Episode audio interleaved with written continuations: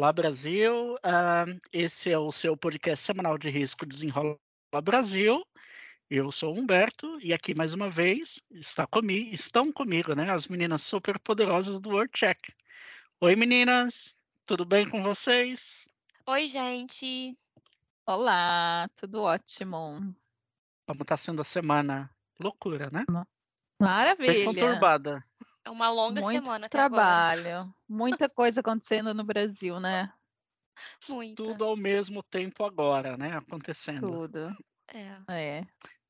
Vamos falar de um assunto divertido hoje? Divertido e também não tão legal, né? A gente nunca fala de coisa legal. é. É. Ah, hoje, hoje a Estabeleceu gente... esse parâmetro. É, fica assim. É. Hoje, hoje nós vamos falar de um assunto que, na verdade, não é nada novo, né? Pelo contrário, é recorrente. Ah, mas aí nos últimos dias está mais em evidência nas mídias, né? A gente tem visto é, mais crimes surgindo, é, mais notícias a respeito, que é a manipulação de apostas esportivas, né? Lá no passado, em 2005, a gente lembra de um caso famoso que aconteceu, né, com, com o juiz Edilson Pereira de Carvalho, que na época chegou a ser preso e tudo mais, né, acusado de fazer parte aí de um esquema de manipulação de apostas esportivas.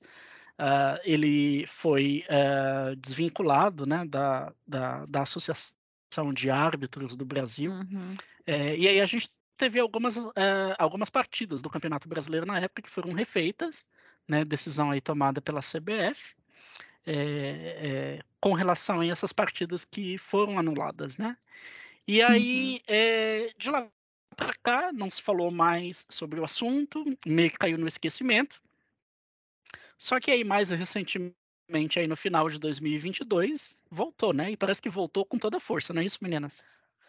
Voltou com tudo. Infelizmente, eu fico muito triste com isso que está acontecendo, porque eu não sei se vocês sabem, gente, mas eu jogava futebol.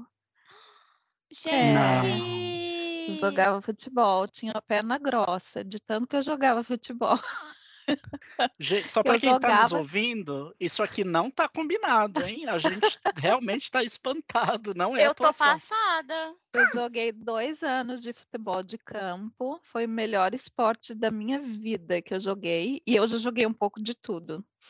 Mas, ai, era muito bom, muito saudável jogar futebol. Então esse e... assunto toca no seu coração, né? Toca no meu coração. Você vai me ver ainda falando que eu estou indignada. É, estou mesmo. Porque é uma coisa que, que me leva à minha, à minha juventude, né? E era uma coisa tão boa. E eu sempre eu cresci indo para estádio de futebol, assistindo para assistir uh, jogo de futebol. Então, assim, foi uma paixão. É, foi um clube time? que eu joguei. Eu, eu tenho meu time Ah, segura, do segura para o final. Como diria João é, Kleber. Vamos falar no Para, final. para, para, para, É, para. Exatamente. Então, eu jogava num time em Curitiba que se chama Malutron. Eles ficaram muito bons com o tempo e daí acabaram chutando as meninas para fora do clube. Daí eu fiquei sem ter onde jogar. Sacanagem, né? Tadinha. É, é. Ficou Daí, sem terra de acabou. futebol. Fiquei. As meninas do clube. É, desempregada, não. Eu fazia faculdade na, na época, mas as meninas do time me chamavam de Bebetinha. Ah, você era boa. Era super legal. É, eu era boa. Eu atacava e era pequenininha, igual o Bebeto. Daí elas me apelidaram de Bebetinha.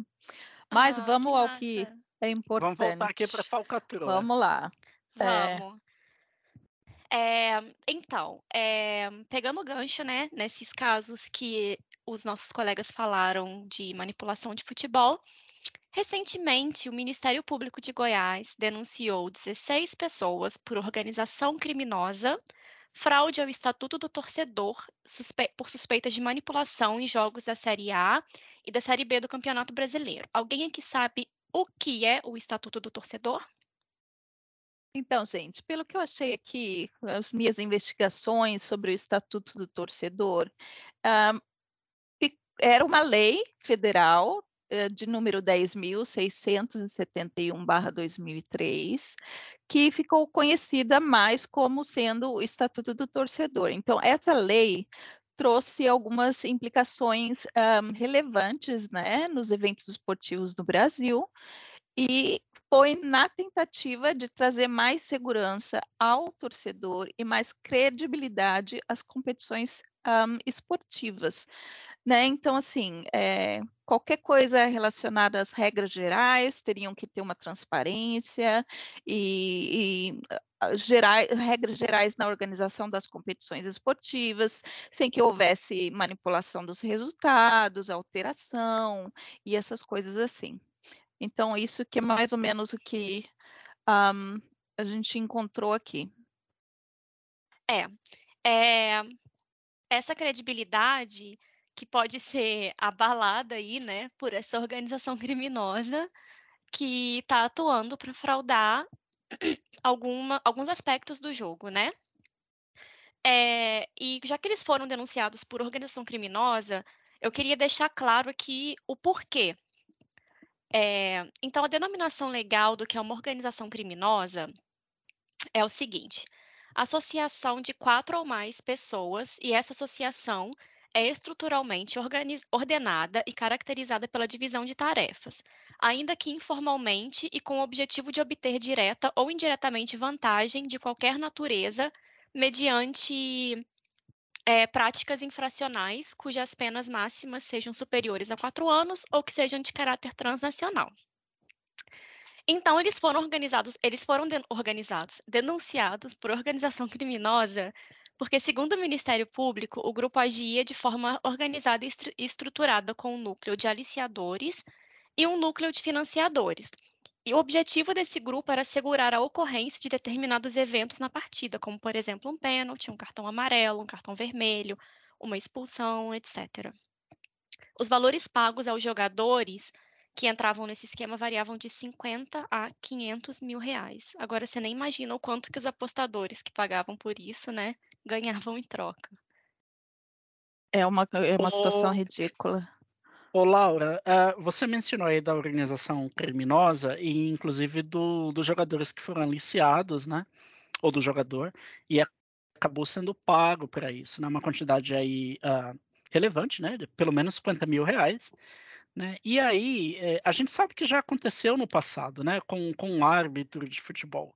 Então, assim, que garantias a gente tem, né, que isso não vai acontecer novamente, ou que esses árbitros eles não estão sucintos a, a esse tipo de aliciamento também, né? Porque aí quando a gente fala de árbitro, né, no caso dos jogadores, pode ser para manipular um cartão amarelo, um pênalti ou um escanteio, alguma coisa do tipo.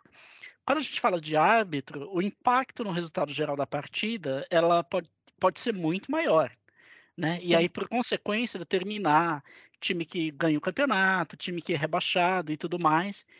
E aí, por prêmios, né, por participação ou vitória ou derrota, a gente fala de grandes quantidades de dinheiro. Né? Então, assim, que garantias a gente tem que os, os campeonatos no Brasil eles não estão em risco de colapso total? Né? Por, por, é. por árbitros estarem sujeitos a aliciamento. É, exatamente. Essa questão dos árbitros também fica um pouco mais perigosa, eu acho que porque os jogadores ganham muito mais do que os árbitros. E se você pensar que um jogador que já tem um, uma situação financeira bem estabelecida ainda está aceitando esse tipo de coisa, imagina um árbitro que ganha menos e tem todo esse poder, né, de estar tá fazendo, é, decidindo coisas dentro do campo. Então, é uma questão perigosa. Pra, eu, eu penso que não existe, é, como você perguntou para a Laura, Humberto, não existe é, garantia nenhuma. É, mas eu acho assim que olhando pelo lado bom, a quantidade de árbitro disponível é muito menor do que a quantidade de jogador. Então, eu acho que é, é mais fácil você ser descoberto, entendeu? Jogador é muita coisa. É, é diferente você examinar cinco unidades de alguma coisa de 500 mil unidades de alguma coisa, entendeu? E, então, e tem também a questão... investigar. E tem também a questão da relevância, né? Obviamente, essas, essas organizações criminosas, as chances dela, delas atuarem em campeonatos de ponta, como o campeonato inglês ou até o próprio campeonato brasileiro da primeira divisão, é, é, um, é, é, muito menor, né? Devido à relevância e importância desses campeonatos. Né? Normalmente, é. quando acontecem esse tipo de escândalo, aí a gente fala de jogos da segunda divisão, ou talvez um campeonato estadual é, sei lá, de um estado que não tenha muita relevância dentro do esporte, né, ou muita importância. Pois é, eu estava vendo aqui, né, no, no, numa recomendação do GAF, que o, o, fluxo de dinheiro em um de um, um, site de site de aposta em um jogo da série C de um campeonato europeu é, em média de em 2009 essa informação, tá? Então assim tá completamente ultrapassada. Mas eu não consegui achar uma informação mais recente. Mas em 2009 esse valor era de 100 mil euros, o que deve ser o equivalente hoje a meio milhão de reais. 2009, uhum. assim, 13 anos depois, né? É, 13 não, gente, minha matemática 12. Uau. Deve ser muito mais hoje em dia, principalmente com a popularização das casas de aposta. Meninas, uh, voltando aqui para a gente não perder a linha de raciocínio, né, quando a gente fala de apostas esportivas, a gente sabe que em 2018 o então presidente Temer uh, legalizou né, o, o, o ramo de, de, apostas esportivas no Brasil. Né, é, com garantia de que fosse regulamentado também o mercado não muito depois disso. Mas isso foi 2018, já se passaram alguns anos aí e parece que nada mais aconteceu, né? É. A, a promessa era que seria regulamentado em até quatro anos. Ainda não foi. É, teve uma tentativa, algumas votações em julho do ano passado, mas nada, nada de grandioso assim aconteceu. Não existe uma regulamentação propriamente dita. E isso causa um limbo jurídico, né? Nesses sites de aposta. É, a maioria deles, eles não estão localizados no Brasil. Assim, eu, eu chutaria assim, a imensa maioria deles. Eles são geralmente localizados em paraísos fiscais, como Ilhas Caimã, Ilhas, Ilhas Virgens Britânicas. É, então, eles têm esses sites em, no, no exterior, né?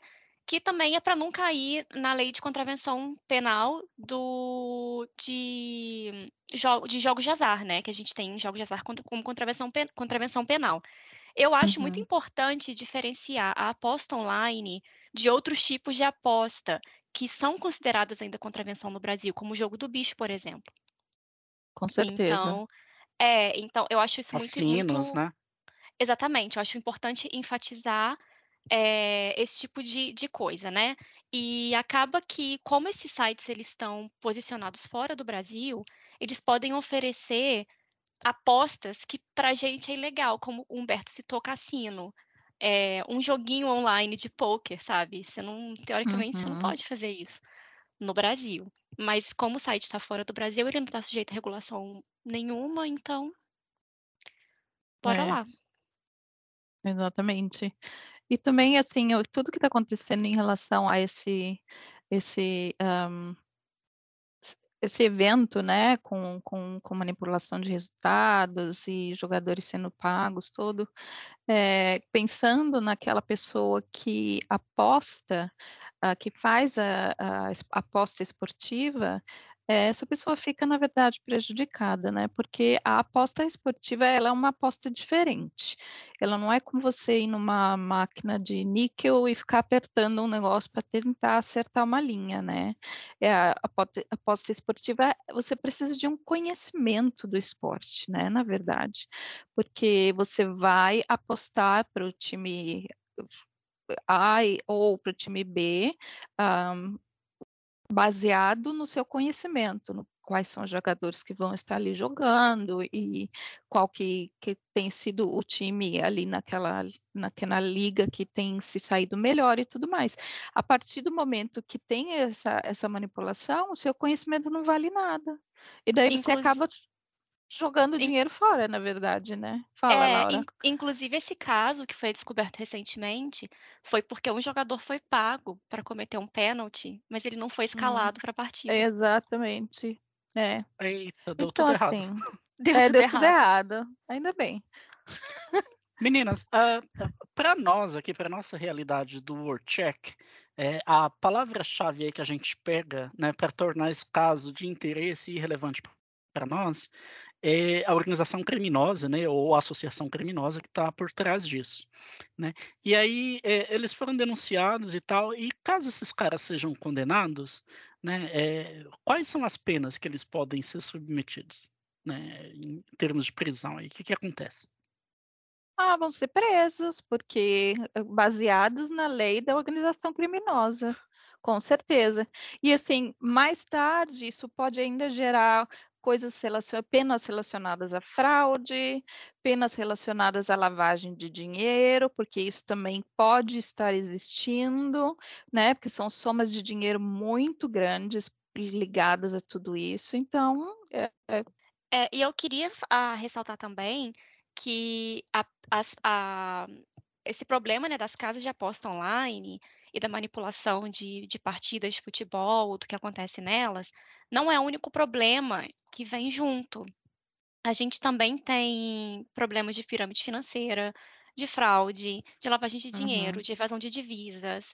É, durante minha pesquisa aqui, eu vi que teve um caso em Cabo Frio. Um cara abriu uma casa de apostas é, esportivas, né? E ele prometia uns retornos muito altos. E um dia depois, te- ao- também teve um caso de fraude de, pirâmide financeira com criptomoeda. Foi assim, um caso bilionário, bem famoso. Um dia depois que esse caso explodiu, esse cara foi lá e fechou a casa de aposta online dele e sumiu com o Beijo. dinheiro de todo mundo. beijinho, beijinho, tchau, tchau. Exatamente. E ele está sendo Nem me investigado também. Né? Não, não te conheço. É, então, Ele então esse Ele está sendo investigado é. por pirâmide também. Tem também um outro caso que aconteceu ano passado, que é que a Polícia Federal deflagrou, né, a operação de extração que visava investigar a suposta prática de exploração de jogos de azar, lavagem de dinheiro, evasão de divisas, organização criminosa envolvendo sites de apostas. É, uma coisa que, o, inclusive, uma das empresas, né, vi- é, vítimas investigadas nessa operação, ela é financiadora de um time que está envolvido em manipulação de jogos, que eu citei, que a gente citou, né, no começo do episódio. E eu queria ressaltar também que muitas dessas empresas de aposta, elas financiam os clubes de futebol. Se eu não me engano, acho que de 20 clubes da Série A brasileira, 19 são patrocinados por empresas de aposta. Então, assim, você que esteja do outro lado, talvez esteja pensando, né? O que que tem isso tudo a ver com, com, com, com o old check? O que que essa manipulação de resultados tem a ver? Tem a ver porque isso se torna um crime relevante quando a gente pensa na questão da fraude, na questão da lavagem de dinheiro e tudo mais que a gente já mencionou aqui. Então, assim, é, a gente está aqui, se disponibilizou a falar sobre esse acontecimento que está explodindo no Brasil, né? É, de uma maneira para que você pense que, que nós cobrimos isso, que você esteja assegurado que a gente um, cobre esse, esses, esse cenário, né? E os crimes relacionados a essa questão também. É. E para os clientes nossos que monitoram, é, é importante ressaltar também é, a facilidade que as pessoas têm de cometer crime em site de aposta online, porque a legislação entre os países, elas diferem muito. Então, é muito fácil você mover o dinheiro de um país para o outro sem que isso seja considerado ilegal, ou fazer um tipo de aposta sem que seja considerado ilegal também. E é uma, uma maneira, e como, como essa legislação, ela difere muito, e é muito difícil você rastrear o fluxo de dinheiro, a aposta online é um, uma, uma das coisas né, que os criminosos gostam muito para lavar dinheiro de origem ilícita. É. Por isso, que, por isso que a gente torce que, na verdade, esse processo de legalização do mercado, né, regulamentação, de, uh, desculpa, uh, ele venha acontecer da maneira mais rápida possível, né, porque todo mundo só tem a ganhar com isso. Né? Primeiro porque as empresas elas vão estar baseadas em território nacional, e aí elas vão pagar imposto, esse imposto vai reverter em benefícios para o próprio setor, né, vai empregar mão de obra local, uh, Uh, vai ser também Exatamente. muito mais fácil de regulamentar né, é, origem de dinheiro, destino do dinheiro e tudo mais. E aí eu acredito que eh, com essa iniciativa tende a coibir um pouco o aspecto da fraude, o, o, o, o mercado ele não vai ser mais tão atraente assim para fraudadores, né? Só ah, esperamos torcer, né? que não. é? Usando um é trocadilho ela... infame, só nos resta torcer. Só, Só nos, resta, torcer. torcer. É. Falando em torcer, então, gente, a, é, é, a, gente deixou para o final aqui as revelações. A Karina hum. tem uma hum. revelação para fazer. Revela, Karina. A revelação do, do, meu time?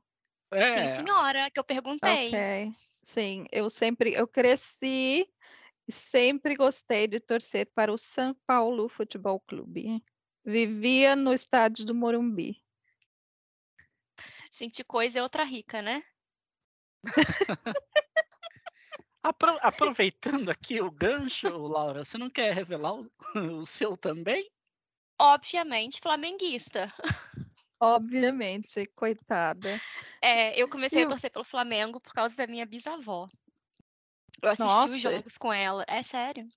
Influências familiares. Sim, eu assisti os jogos com ela e ela era assim, doida, maluca pelo Flamengo. E aí eu aprendi a gostar de futebol junto com a minha bisavó. Interessante. E você, Humberto, desembucha? Olha, eu não acompanho muito, é, mas vocês sabem que eu tenho muito interesse por política e assuntos relacionados a humanas, né? Então, uhum. é, eu lembro é, crescendo na TV, crescendo e vendo na TV é, muitos falavam a respeito da democracia corintiana e tudo mais, então eu tenho uma certa simpatia, assim, pelo, pelo Corinthians. Pelo Corinthians. Eu adoro a torcida organizada que botou para para correr os protestos. é a torcida organizada mais engraçada. É, deixa agora a Gaviões, uma coisa. A Gaviões, a Gaviões, da Fiel conseguiu conseguiu resolver o que a Polícia Federal não deu não conta conseguiu. na época. Gente, é. aquilo era muito engraçado. Eu tenho. Foi muito engraçado também uma coisa que o Humberto ele acabou de falar que ele não assiste futebol, né? Mas há um tempo atrás eu tive um sonho. Eu não tenho ele. TV na minha casa, gente. Mas Ai, eu assisto Humberto, futebol pelo computador. Mentir. É, não tem Humberto, TV, Humberto faz tricô, ele não assiste, não assiste TV, ele faz tricô. há, um, há um tempo atrás eu tive um sonho com o Humberto. Foi muito engraçado, né? Porque ele não gosta de futebol, ele não assiste futebol. Ai, mas eu sonhei que ele me convidou para ir pro aniversário dele. E eu me arrumei toda, botei salto, maquiagem, roupa de brilhos e tudo mais. Aí eu cheguei no aniversário, era um jogo, era para jogar futebol. e eu de salto no campo de futebol, com ódio da cara Ai, do Humberto. Laura. No dia seguinte eu acordei. Falei, Humberto, eu sei que você me convidou pro seu aniversário era no, e era num campo de futebol. Aí ele, ah, tá. Foi, foi isso. Você sonhou isso enquanto esse negócio de futebol estava acontecendo no Brasil, esses escândalos? Não, eu sonhei isso quando o Flamengo estava jogando a final da Libertadores. Ah, meu pai. Diretamente. Minha mãe sempre falava que tem que rezar antes de dormir para não ter esse tipo de pesadelo.